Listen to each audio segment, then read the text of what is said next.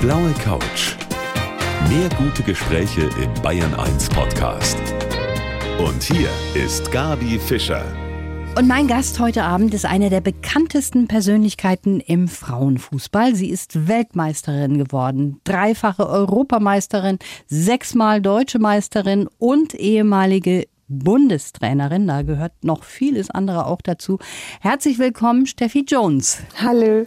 Steffi, die aktive Zeit im Fußball, die ist jetzt vorbei, aber die Leidenschaft ist sicher dafür geblieben. Am Freitag geht's los mit der Europameisterschaft der Männer. Zuschauen ist da Pflicht für Sie?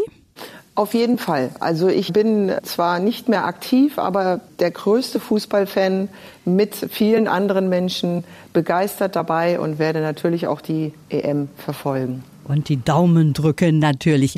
Gehören Sie zu denjenigen, die dann auch mal so richtig ausflippen können vom Fernseher oder sind Sie eher die ruhigere Fraktion? Beides. Also ich bin jetzt keine, die dann irgendwie schimpft, äh, sondern die dann mitfiebert, weil ich es ja selbst kenne. Ich weiß, dass jedes Spiel anders läuft, dass jedes Turnier seine eigene Geschichte schreibt und ich kann mit den Spielern dann auch gut mitfühlen, wenn ein Torschuss misslingt oder wenn man ein Gegentor kriegt, wenn man einem Tor hinterher rennt und im Rückstand ist. Also ich kenne jegliche Situationen und ich kann mich da gut reinfühlen und kann mich dann auch emotional ärgern, wenn wir verlieren. Ja, das ist ja so, dass wir alle hier, ganz Deutschland quasi, zum Trainer oder Trainerin wird bei solchen Sachen. Ne? Dann weiß jeder es tatsächlich besser und kann da Tipps geben bei solchen Fußball Fußballspielen. Ja, das stimmt. Also ich meine, als ich selber Bundestrainerin war, waren die Foren ja voll geschrieben, was ich alles schlecht mache und oder besser machen kann oder wen sie aufstellen würden. Ja, und die haben jetzt alle umgeschult, ganz schnell vom Virologen auf, auf den Trainer. Das geht nämlich ruckzuck hier in Deutschland. Auf jeden Fall bin ich auf Ihre Einschätzung unserer Chancen bei der EM total gespannt und ich freue mich sehr, dass Sie bei mir hier auf der virtuellen Couch sitzen in der kommenden Stunde. Wenn man den Namen Steffi Jones hört, dann hat man natürlich sofort jemanden vor Augen. Sie hat den Frauenfußball bei uns hier in Deutschland geprägt, als Spielerin, als Bundestrainerin und auch beispielsweise als Chefin des Organisationskomitees der WM der Frauen 2011 war das. Und Sie, Frau Jones, Sie können sich natürlich total reinversetzen jetzt in den Yogi Löw. So kurz bevor es losgeht mit der EM. Wie ist denn das? Ist man da besonders angespannt oder ist das im Moment noch nicht so die heiße Phase, so ein paar Tage vorher? Ach, also ich würde mal annehmen, da er jetzt schon so lange Bundestrainer ist, dass das für ihn schon auch eine Routine ist, dass er viel ruhiger in so eine Phase gehen kann ja, und dann eben auch dementsprechend vorbereitet ist. Und es ist ja auch sein letztes Turnier. Das heißt, vielleicht geht er da auch mit viel mehr Ruhe rein, als wir uns das vorstellen können, mit viel Vorfreude und ja, einfach auch einer Art und Weise, die man als jetzt junger Trainer oder unerfahrener Trainer eben nicht mitbringt. Und ja. er hat ja auch einen Trainerstab und also ich glaube, auch die Spieler wissen ja, was auf sie zukommt. Das ist auch nicht ihr erstes Turnier. Also von daher können wir da mit sehr viel Zuversicht reingehen und uns freuen, denn es ist sowieso immer davon abhängig, wie die Mannschaft reinkommt in das erste Spiel, wie sie sich als Mannschaft dann auch findet. Also da sind ganz viele Faktoren, die eine Rolle spielen und ich wünsche dem Yogi einfach, dass das ein großartiger Abschluss für ihn wird und wir hoffentlich dann auch das mit einem Europameistertitel krönen können. Ja, das wäre natürlich wunderbar. Natürlich hat er mittlerweile auch eine bestimmte Gelassenheit. Das wäre ja auch schlimm, wenn er ja. jedes Mal genau. so fiebern würde wie beim ersten Mal. Sie haben viele Titel abgeräumt und angefangen hat es bei Ihnen, Frau Jones, als Torpfosten im Kindergartenalter? Ja, so sieht's aus. Also ich bin mit meinem älteren Bruder immer mitgegangen. Wir sind drei Jahre auseinander und dann ist er immer mit seinen Jungs auf die Spielwiese. Ich war erst vier. Und dann hat er mich als einen Torpfosten aufgestellt und auf der anderen Seite dann halt eine Jacke. Ne? Und dann kam der Ball auf mich zu und ich habe den Ball einfach zurückgekickt. Und seine Freunde sagten dann, sag mal, deine Schwester muss doch kein Torpfosten sein, lass sie doch mitspielen. Ja, und dann durfte ich mitspielen und alle haben gesehen, die kann ja kicken. Toll. Und Sie sagen dann später, hat der Fußball Sie auch so ein bisschen gerettet und war Ihr Anker in einem schwierigen Umfeld. Inwiefern war das so? Hat das was fürs Selbstvertrauen gemacht, für die Anerkennung? Ja, sehr viel. Also ich wurde als Kind aufgrund meiner Hautfarbe sehr gehänselt und bin dann auch auch zu meiner Mutter nach Hause und sagte, Mensch, wenn ich mich ganz doll wasche, werde ich dann auch so schön weiß wie, wie du. Und sie hat dann gesagt, du, die also viele zahlen Geld, legen sich auf die Sonnenbank, um deine Hautfarbe zu kriegen und du hast sie. Und das war schon schwer für mich, weil ich einfach nicht verstehen konnte, warum ich wegen meiner Hautfarbe ausgegrenzt werde oder auch eben, was man heute natürlich dann auch schon weiß, diskriminiert wurde und ich wusste nicht so recht, was das für mich heißt. Also bin ich jetzt anders? Was ist hier los? Und das waren schwere Momente für mich. Und der Fußball, da war es dann so, ich bin ja dann auch direkt in den Verein bei den Jungs und da spielte es keine Rolle, wie ich aussehe, wo mhm. ich herkomme. Da war ich zwar Mädchen unter den Jungs, aber ich war so gut, dass ich einfach anerkannt war und ich konnte mich gegen die Jungs behaupten. Und ich meine, es ist natürlich wirklich nachweislich so, dass der Fußball einfach auch sehr viel soziale Kompetenzen mitgibt, Selbstvertrauen, weil man einfach unwahrscheinlich schnell Dinge lernen kann und Werte lebt, Respekt. Toleranz, Integration. Also das gibt einem sehr viel und von daher war das immer mein Auffangbecken, sage ich, und mein Anker. Und ich bin dadurch auch in meinem Leben, also auch in der Schule und in allen möglichen Herausforderungen den konnte ich mich dann viel, viel leichter stellen, weil ich einfach durch den Sport Anerkennung finden konnte, durch die Leistung. Und ja, also Sie haben vollkommen recht, das war mein Anker und der hat mich durchs Leben getragen. Ja, so wichtig ist das auch, dass Kinder eben auch im Verein so ein soziales Miteinander lernen. Ihr Vater war US-Soldat und hat die Familie verlassen, als Sie vier waren. Und danach sagen Sie, da war eigentlich Ihre Mutter Ihre wichtigste Bezugsperson. Man kann sagen, Mama und Papa in einem. Ja, das auf, auf jeden Fall. Sie hat das großartig gemacht und ich bin so dankbar und so stolz, weil sie uns sehr liebevoll großgezogen hat, obwohl sie selbst viel durchmachen musste. Sie wurde ja ähm, auch schwerst beleidigt. Sie hat auch Wohnungen nicht bekommen aufgrund uns farbigen Kindern. Sie hat so viele ja, äh, schwere Zeiten. Sie hat drei Jobs gemacht, um für uns alles möglich zu machen. Und ich ähm, habe das natürlich als Kind jetzt nicht alles so realisieren können. Aber mit dem Alter kriegt man das mit. Und das ist schon sehr, sehr schmerzlich, wenn man zurückdenkt, was da Menschen anderen Menschen antun. Und ja, also von daher, sie ist eine wundervolle Mutter, Freundin, Kumpel, alles, Papa. Und da bin ich sehr, sehr dankbar. Und ich finde es unfassbar, was Mütter oder, oder auch Väter, wenn sie die Kinder auch Single großziehen müssen, was die da für eine Kraft aufbringen und auch leisten. Also ich bin meiner Mama sehr, sehr dankbar. Das ist schön, wenn Sie das so sagen. Ja, und obwohl Sie sagen, Fußball war Ihr Anker, das haben wir ja eben gehört, gibt es natürlich auch in diesem Sport Rassismus. Und was Sie und andere da erlebt haben, darüber hören wir gleich mehr hier auf der blauen Couch von Bayern 1. Am 18. Juni wird im ZDF eine sehr berührende Dokumentation gezeigt. Ich habe sie vorab gesehen. Schwarze Adler heißt die, über Fußballhelden und Heldinnen, die wegen ihrer Hautfarbe Rassismus erfahren haben. Und da ist auch die Steffi Jones dabei, mein Gast heute.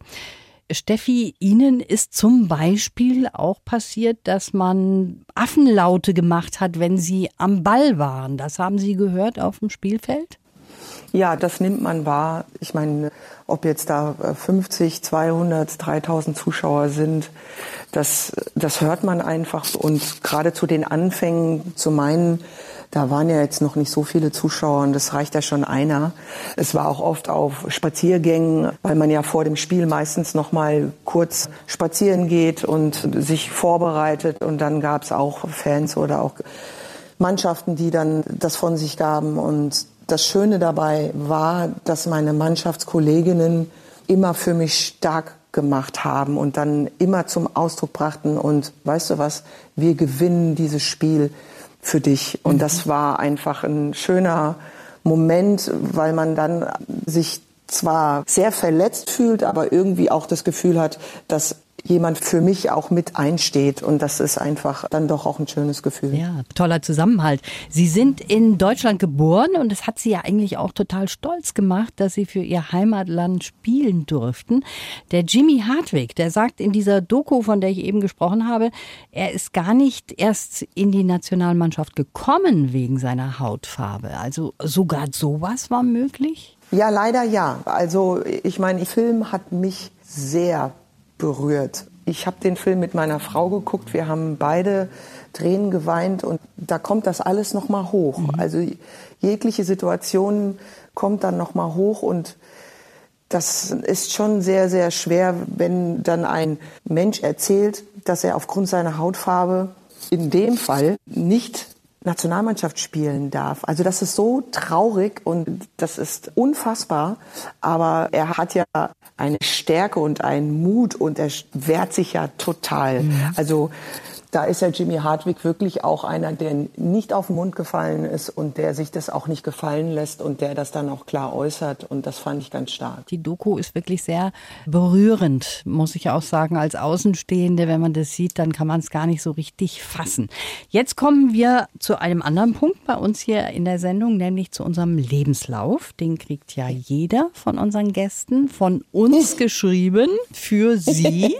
Und wenn Sie den mal zunächst vor vorlesen und dann können wir drüber sprechen. Okay, ich heiße Steffi Jones und der Fußball begleitet mich schon ein Leben lang. Als Kind war er mein Anker, später mein Job und immer meine Leidenschaft.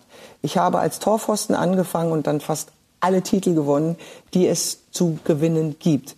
Den Fußball würde ich nie ausschließen, aber die Fußballwelt brauche ich nicht mehr.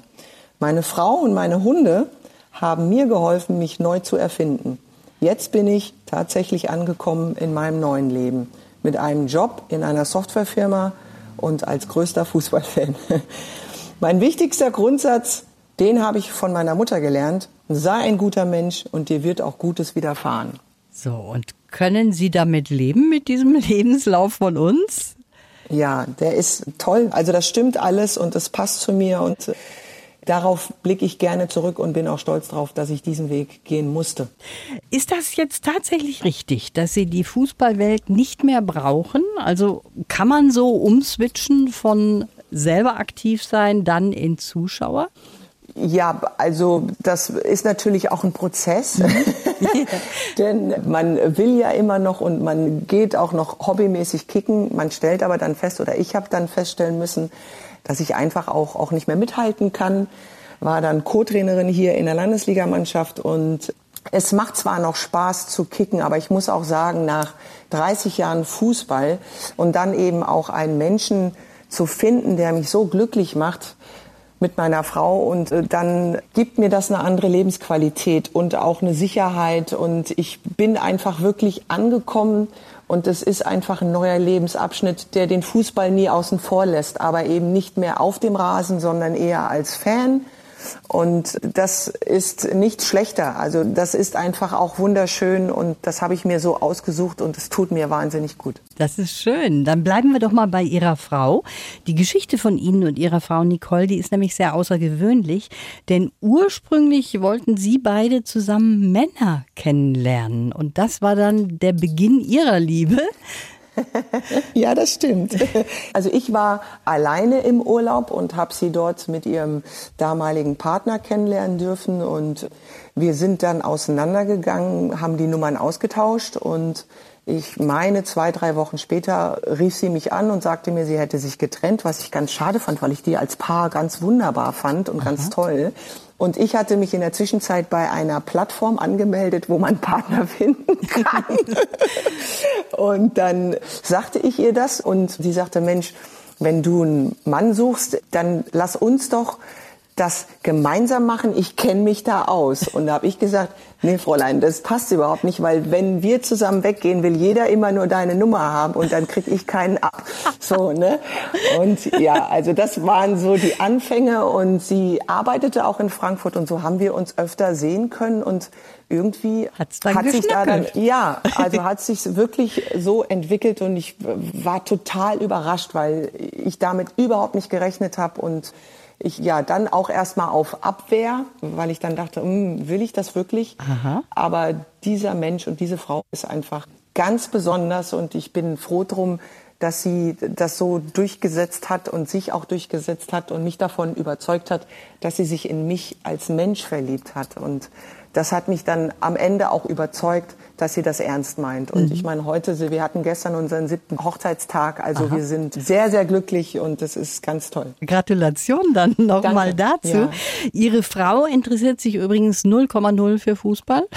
Ja, sehr wenig, obwohl wir eine Fußballfamilie sind. Also mein Schwiegervater, also die, die sind in der Schalker Straße aufgewachsen und der Opa war Stadionsprecher und der Papa ist auch immer nur im Stadion und ja, also es ist eigentlich unfassbar, dass Nicole das so gar nicht mag, aber sie hat während meiner Zeit als Bundestrainerin sehr mitgelitten, hat mich wahnsinnig unterstützt und war immer für mich da und da hat sie sich tatsächlich auch für den Fußball interessiert. Und darauf wollen wir gleich auch nochmal zurückkommen, hier auf der blauen Couch.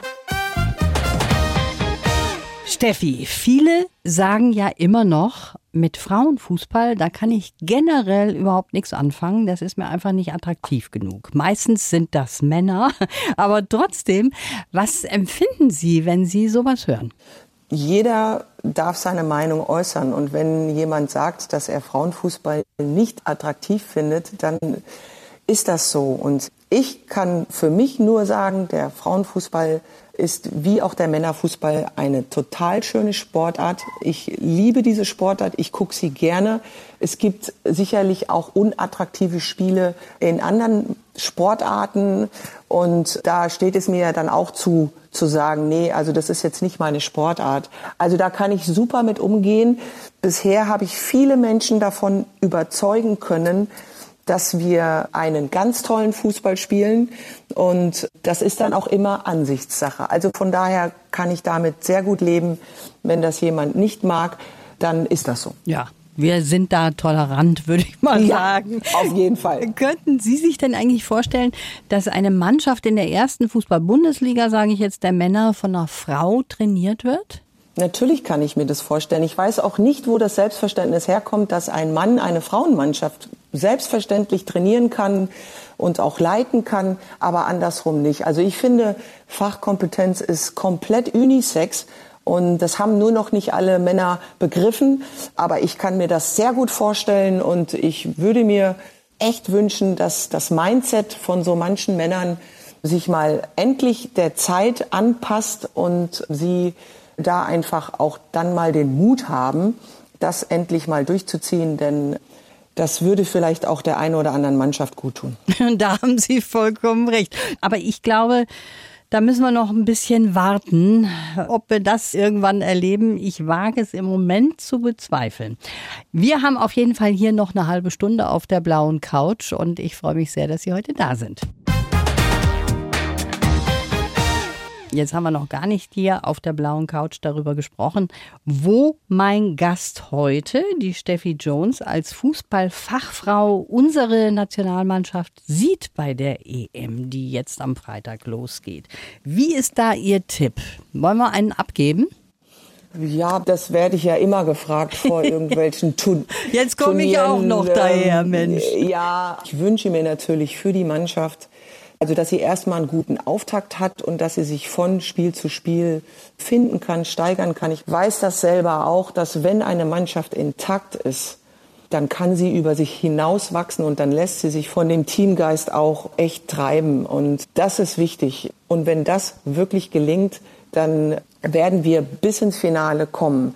Also von daher, tippen ist schwierig, aber Wunsch ist auf jeden Fall, dass die Mannschaft bis ins Finale kommt und dann werden wir sehen, wie weit sie es denn dann auch letztendlich schaffen Ja. als Mannschaft. Jetzt ist das so, dass man als Trainer natürlich auch ziemlich in der Schusslinie steht, ne, wenn mal was schief läuft. Der Yogi Löw, der möchte ja danach aufhören, das wissen wir. Es gibt Stimmen, die sagen, hätte er mal auch schon vorher aufgehört. Also wie man es macht, ist es verkehrt, hat man so manchmal das Gefühl als Trainer. Muss man sich da ein besonders dickes Nervenkostüm anschaffen? Das braucht man sowieso, ob jetzt Spieler, Spielerinnen oder Trainer, Trainerin, das ist ähnlich, finde ich. Aber es ist auch so, hat man den Rückhalt nicht vom Verband, dann wird's schwierig, weil man dann halt auch ja wirklich wie die Sau durchs Dorf getrieben wird. Und hier ist es klar, Deutschland ist immer die Messlatte einen Titel zu holen. Ob jetzt ein Yogi Löw hätte früher aufhören müssen oder nicht, das ist etwas, was wir überhaupt nicht beantworten können, weil wir ja auch nicht wirklich wissen, wer stand zur Verfügung, was war möglich, wie auch immer. Also das finde ich auch immer schwer, wenn eine Mannschaft mit dem Trainer klarkommt und den auch noch gut findet und das dann auch läuft. Es gibt immer mal sportlichen Misserfolg und da tue ich mich immer schwer, wenn man dann immer nur den Trainer in die Verantwortung nimmt.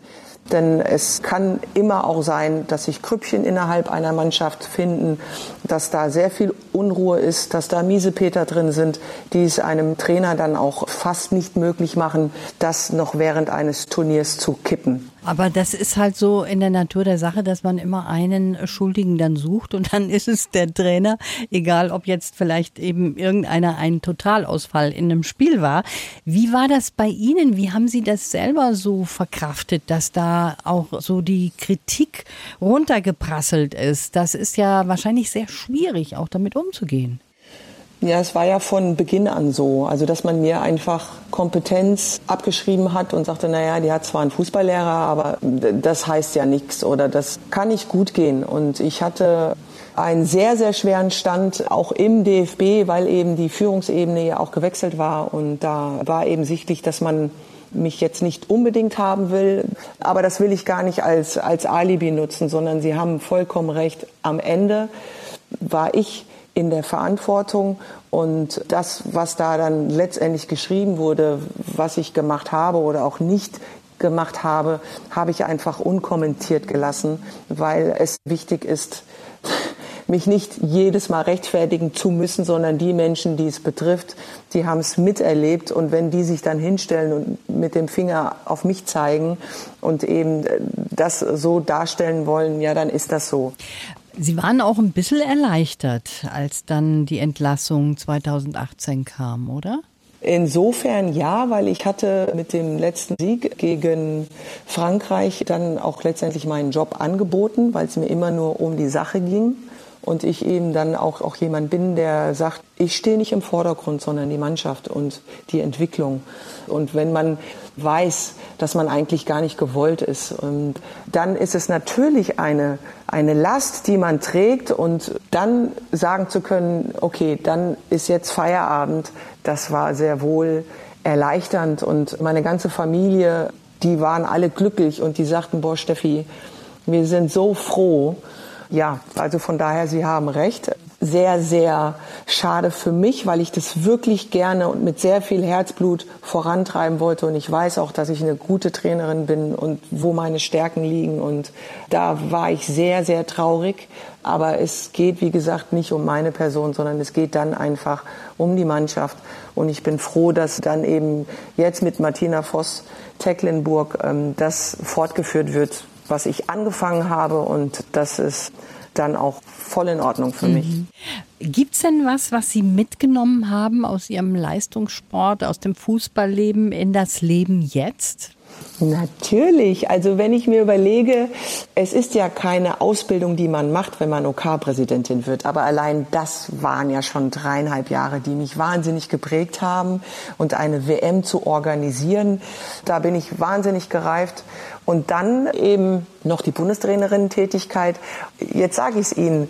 Jetzt bin ich in einer Softwarefirma und darf das Thema Organisationsentwicklung treiben. Und das ist nichts anderes, als dass sie auch ein Team formen, dass sie sich Ziele setzen. Habe ich als Spielerin immer machen müssen. Also wir wollten Weltmeister werden. Das heißt, was muss ich dafür tun? Und so ist das hier auch. Also ich kann ganz vieles aus meiner Fußballkarriere hier mit einbringen und da ist natürlich auch eine große Empathie, die ich mitbringe und das ist klar, das sollte man mitbringen, wenn man auf der Führungsebene arbeiten ja, will. Ja. ja, und dann, was sie heute noch sportlich auf Trab hält, ich habe es eben schon bellen hören bei Ihnen, das verraten Sie uns gleich noch hier auf der blauen Couch von Bayern 1. Die ehemalige Bundestrainerin und Ex-Fußballerin Steffi Jones ist heute mein Gast. Frau Jones, wir haben ganz zu Beginn von unserem Gespräch von Ihrem Vater auch gesprochen, der die Familie sehr, sehr früh verlassen hat. Da waren Sie vier Jahre alt, US-Soldat. Was mich interessiert, Sie haben ihn dann mit 19 in den USA mal wieder gesehen. War das ein Treffen, was Sie selber sich gewünscht haben? Wie ist das zustande gekommen? Nee, das kam durch den Vater meines jüngeren Bruders, der ähm, in Texas lebte und wir waren immer dort in den Ferien und der kannte meinen Vater und rief ihn dann an und sagte, Mensch, deine Tochter ist hier, willst du die nicht mal sehen? Ja, und so habe ich mich dann auf den Weg gemacht, habe meinen Vater, den ich nur von zwei Fotos kannte, stand dem gegenüber und war überrascht, weil der war ja, der war ein bisschen kleiner wie ich sogar. Also ich habe ihn mir viel größer vorgestellt. Mhm. Und dann stand er vor mir und dann sind wir zu seiner Frau und seinen nicht ehelichen Kindern gefahren und dann hatte ich drei Tage Zeit, mich mit meinem Vater auszutauschen. Er hatte sehr viele Fotos und hatte mir dann auch angeboten, mir etwas zu schenken, was er über viele Jahre immer wieder versprochen hat äh, an Heiligabend. Und er schickt mir Päckchen und die kamen natürlich nie an. Und meine Mutter hat es immer wieder geschafft, ihn da auch nicht schlecht zu machen, sondern sie hat nämlich dann immer irgendwelche Ausreden gefunden. Aber ich wusste natürlich, dass auf meinen Vater kein Verlass ist. Und dann, wie gesagt, in den USA wollte er mir dann ein Geschenk machen. Dann sind wir zu einem Juwelier gefahren und dann sollte ich mir ein Kettchen aussuchen. Das habe ich dann auch getan und das durfte ich dann selber bezahlen, weil er kein Geld angeblich mit hatte und er würde es mir zurückgeben. Ja, und so bin ich dann sehr enttäuscht wieder zurückgekommen zu meiner Mutter und habe dann halt auch gesagt, also diesen Menschen brauche ich nicht, der ähm, hält nichts, was er verspricht. Und dann sagte er dann auch noch, ich solle doch bei ihm bleiben, denn ich wäre ja krank, weil ich mit einer Frau zusammen bin und er würde mich heilen. Und da habe ich dann gedacht, okay, also dann bist du sowieso für mich abgeschrieben. Ja, also äh, mein Vater war nun wirklich kein kein Rückhalt für mich oder auch eine Bezugsperson, die ich vermissen würde. Dennoch hat es mich schwer getroffen, als er dann verstorben ist und mich keiner informiert hat. Und ich habe, glaube ich, erst anderthalb Jahre später durch Zufall über Facebook eine Anfrage bekommen. Und ich hätte nichtsdestotrotz meinen, meinen Vater sehr gerne verabschiedet. Ja. Also Verstehe ich das sehr gut. Äh, fand ich sehr schade, ja. Aber umso schöner, dass Sie so eine tolle Mutter haben, die ja. auch vieles füllt, was da vielleicht gefehlt hat durch Ihren Vater. Das muss man auch sagen. Jetzt kommen wir nochmal zurück zum Sport jetzt in Ihrem Leben. Ich habe schon gesagt, ich habe da was bellen hören im Hintergrund. Sie haben vier Hunde. Und diese Hunde, die halten Sie auf Trab, oder? Ja, auf jeden Fall. Also wir haben mit einem Hund angefangen und meine Frau ist sehr engagiert, so im Tierschutz auch. Und wir haben dann den zweiten Hund geholt. Wir haben zwei silberne Labradore und dann haben wir aus dem Tierschutz aus Südkorea haben, haben wir eine kleine, die sollte eigentlich im Kochtopf landen. Und da haben wir dann zwei Hunde rübergeschifft und eine davon bei uns halten können und den Rüden nicht, weil wir haben zwei Rüden. Das ging dann nicht. Und dann haben wir noch eine, eine griechische Göttin, die haben wir aus Griechenland. Die ist äh, wirklich Palim Palim, die findet die Welt ganz toll und die hat die Ruhe weg. Und wenn sie mit der rausgehen, kann das schon mal länger dauern. Aber ähm, ja, also wir sind Hundeliebhaber. Wir sind eine Firma, die eine ganz tolle Firmenkultur hat. Und wir haben hier inzwischen fünf Hunde aus Griechenland vermittelt. Also auch Mitarbeiter haben jetzt Hunde und die können auch alle hier sein. Also wir sind äh, hier völlig Diversität ist bei uns ganz hoch geschrieben und dazu zählen auch Hunde und das ist ganz toll. Also das ist ein so schönes Arbeitsklima, weil die Hunde wirklich hier alle frei durchlaufen können und wenn sie Mitarbeitergespräche führen, dann fühlen die sich wohl, wenn ein Hund neben ihnen sitzt und sie können den streicheln und kraulen. Also das ist ein ganz anderes Arbeitsklima und das macht große Freude. Mensch, das müsste hier im BR auch eingeführt werden. Ja. Ich kann mir das gut vorstellen, Frau Jones. Das war jetzt sehr schön mit Ihnen. Ich wünsche Ihnen alles Gute und wir zwei drücken auf jeden Fall unseren Männern die Daumen ab Freitag dann. Schönen Dank für dieses Gespräch. Ich danke Ihnen für das Gespräch. Alles Gute. Die blaue Couch. Der Bayern 1 Talk als Podcast. Natürlich auch im Radio. Montag bis Donnerstag ab 19 Uhr.